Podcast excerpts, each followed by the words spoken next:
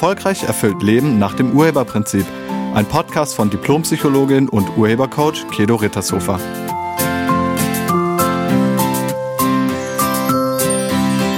Hallo, herzlich willkommen und schön, dass du da bist.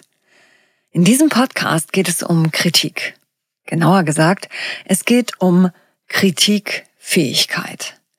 Nicht jeder kann Kritik gut annehmen. Dabei ist es gerade im Berufsleben wichtig, aus Fehlern zu lernen. Nur so kann man sich beruflich weiterentwickeln. Aber was heißt denn Kritik eigentlich wirklich? Und wie verbessert man seine Kritikfähigkeit und hört damit auf, Kritik persönlich zu nehmen? Ich glaube, niemand macht gerne etwas falsch oder einen Fehler. Sowohl im Privatleben als auch im Berufsleben. Aber beruflich trifft es viele noch viel härter, wenn sie kritisiert werden, denn hier geht es um unsere Professionalität, um unsere Kompetenz. Und manchmal denken wir, dass wir vielleicht auch entlassen werden könnten. Wobei wir es privat wahrscheinlich auch nicht so toll finden, wenn unser Partner oder unsere Partnerin uns kritisiert. Viele mögen es einfach nicht, in einem Gespräch tadelnd auf die eigenen Fehler hingewiesen zu werden. Aber was ist denn Kritik nun wirklich? Kritik ist letztlich die Beurteilung einer Sache, eines Verhaltens, einer Aufgabe oder einer Leistung anhand von objektiven oder subjektiven Maßstäben. Das ist zumindest das, was man in der Bedeutung finden kann.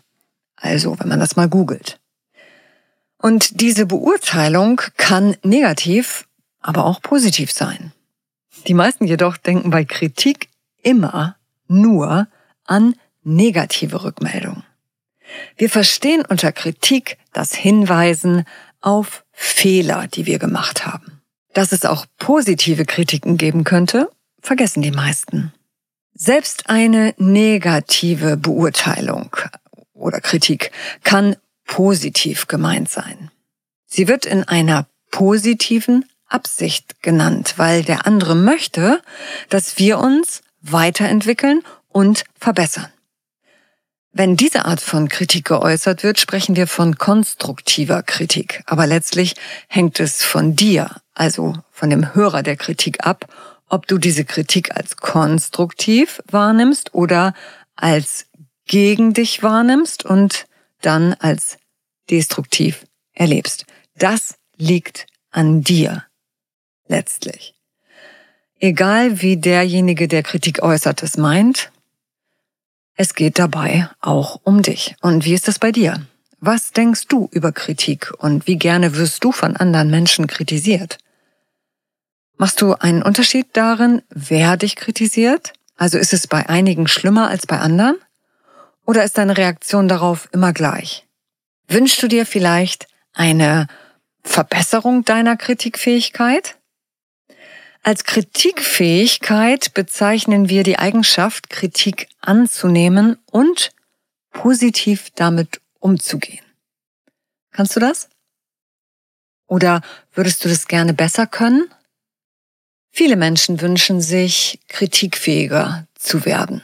Also einen positiveren Umgang mit Kritik. Und so ging es auch einem Mann, mit dem ich vor einiger Zeit ein Coaching-Gespräch hatte nennen wir ihn mal Thomas. Thomas, 29 Jahre alt, ist in einer Firma seit zwei Jahren tätig und ist dort nun angehende Führungskraft und somit in einem Trainee-Programm. So nennt man das. Also er wird hausintern zur Führungskraft ausgebildet und innerhalb dieses Trainee-Programms finden alle zwei bis drei Monate sogenannte Kritikgespräche bei dem Ausbildungsleiter statt. Für Thomas sind diese Kritikgespräche der absolute Horror. Sobald er einen neuen Termin dafür in seinen Kalender eingestellt bekommt, liegen seine Nerven blank. Er reagiert mit Herzrasen, Schlaflosigkeit und Schweißausbrüchen und das schon Tage vor dem Termin. Mit anderen Worten, er ist voller Angst und Panik. Und diese Reaktion will er unbedingt loswerden, da er ja auch eines Tages selbst Kritikgespräche führen muss in seiner Position als Führungskraft. Und wenn er selbst dann nicht kritikfähig ist, dann wird er mit anderen auch keine guten Gespräche führen können. Er wünscht sich einen souveränen Umgang mit Kritik. Wenn man mit Angst auf Kritik reagiert, bedeutet das, dass man Kritik mit Gefahr gleichsetzt. Und ich habe Thomas gefragt, was an Kritik ist denn so gefährlich?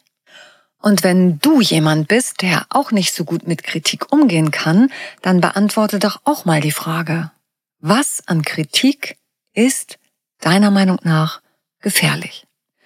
Was denkst du, heißt es über dich, wenn du bzw. deine Ergebnisse oder dein Verhalten negativ beurteilt bzw. kritisiert wird?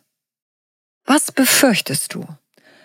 Thomas antwortete, Kritik ist gefährlich, weil damit gesagt wird, dass ich ein Versager oder Loser bin, dass ich es einfach nicht drauf habe und dann verliere ich vielleicht meinen Job und werde entlassen.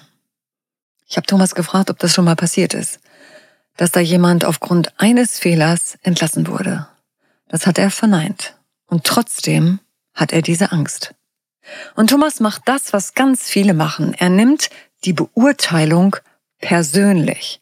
Er denkt, wenn sein Verhalten oder seine Ergebnisse kritisiert werden, dann macht das eine Aussage über ihn. Aber das stimmt ja nicht. Genau das ist ja der Irrtum. Wenn dein Verhalten kritisiert wird, dann wird dein Verhalten kritisiert. Wenn deine Ergebnisse kritisiert werden, dann werden deine Ergebnisse kritisiert. Wenn deine Kunst kritisiert wird, dann wird deine Kunst kritisiert. Und wenn deine Kleidung oder deine Frisur kritisiert wird, dann wird deine Kleidung oder deine Frisur kritisiert. Aber nicht du. Das alles macht keine Aussage über dich, also über den, der du bist. Alles das, was kritisiert wird, kann man verändern. Man kann sein Verhalten verändern, man kann Ergebnisse korrigieren, man kann seinen Kunststil verändern, wenn man das will, man kann seine Kleidung oder auch seine Frisur verändern. Und genau darum geht es ja auch in einem Kritikgespräch. Hier bekommt man einen Hinweis darauf, was man verändern kann oder sollte, um gewünschte Ergebnisse zu erzielen. Die letzte Kritik, die Thomas von seiner Ausbildungsleitung erhalten hatte, hat er auch extrem persönlich genommen. Und ich habe ihn dann gebeten, mir die mal zu nennen. Und er hatte die aufgeschrieben. Und sie lautete wie folgt. Sie arbeiten unstrukturiert, weshalb Sie mehr Zeit brauchen als andere. Bitte optimieren Sie in den nächsten Wochen Ihr Zeitmanagement durch detaillierte Planung. So, das habe ich gelesen und dann habe ich Thomas gefragt, was an dieser Rückmeldung negativ sei. Und er sagte, der erste Satz sei negativ. Der erste Satz hieß, Sie arbeiten unstrukturiert. Dann habe ich Thomas gefragt, stimmt das denn? Und dann sagte er, ja, das stimmt. Und dann habe ich gesagt, wieso ist das dann, wieso ist das dann negativ? Ja, das wusste er dann auch gerade nicht. Er hat erkannt, dass daran überhaupt nichts negativ ist. Ganz im Gegenteil. Wenn man diese ganze Rückmeldung hört, dann ist da sogar ein sehr guter Hinweis dabei. Nämlich ein Hinweis, wie er dieses unstrukturiert Sein optimieren kann durch detailliertere Planung. Aber das kam bei Thomas nicht an. Denn in seinem Kopf war er schon in der Hölle, dass er gleich entlassen werden könnte und dass das ganz schlimm war. Er dachte, wenn ich kritisiert werde, dann bin ich schlecht und wenn ich Fehler mache, dann bin ich schuld und dann werde ich bestraft und vielleicht sogar entlassen. So viele Menschen haben diese Assoziationskette im Kopf. Also da setzt so eine Kette ein, so eine Gedankenkette wie Dominosteine. Kritik ist gleich Fehler, Fehler ist gleich falsch, falsch ist gleich schlecht, schlecht ist gleich böse, böse ist gleich Schuld und Schuld ist gleich Strafe und Strafe ist gleich Schmerz. Die Abkürzung im Gehirn ist dann, Kritik ist schmerzhaft und deshalb gefährlich. Ja, das ist aber deine Assoziationskette. Das ist nicht die Wahrheit. Ich habe Thomas gefragt, wie er darauf kommt, dass das so sein wird, dass sobald er kritisiert wird, dass das schmerzhaft wird. und ob er das schon mal erlebt hat. Und er hat mir dann eine Geschichte erzählt aus seiner Kindheit. Nämlich, dass sein Vater irgendwann arbeitslos wurde und die Mutter sich daraufhin scheiden ließ. Und seine Mutter erzählte ihm, dass der Vater ein absoluter Versager sei und selbst schuld daran gewesen ist, dass er den Job verloren hat, weil er einfach immer so viele Fehler gemacht hätte.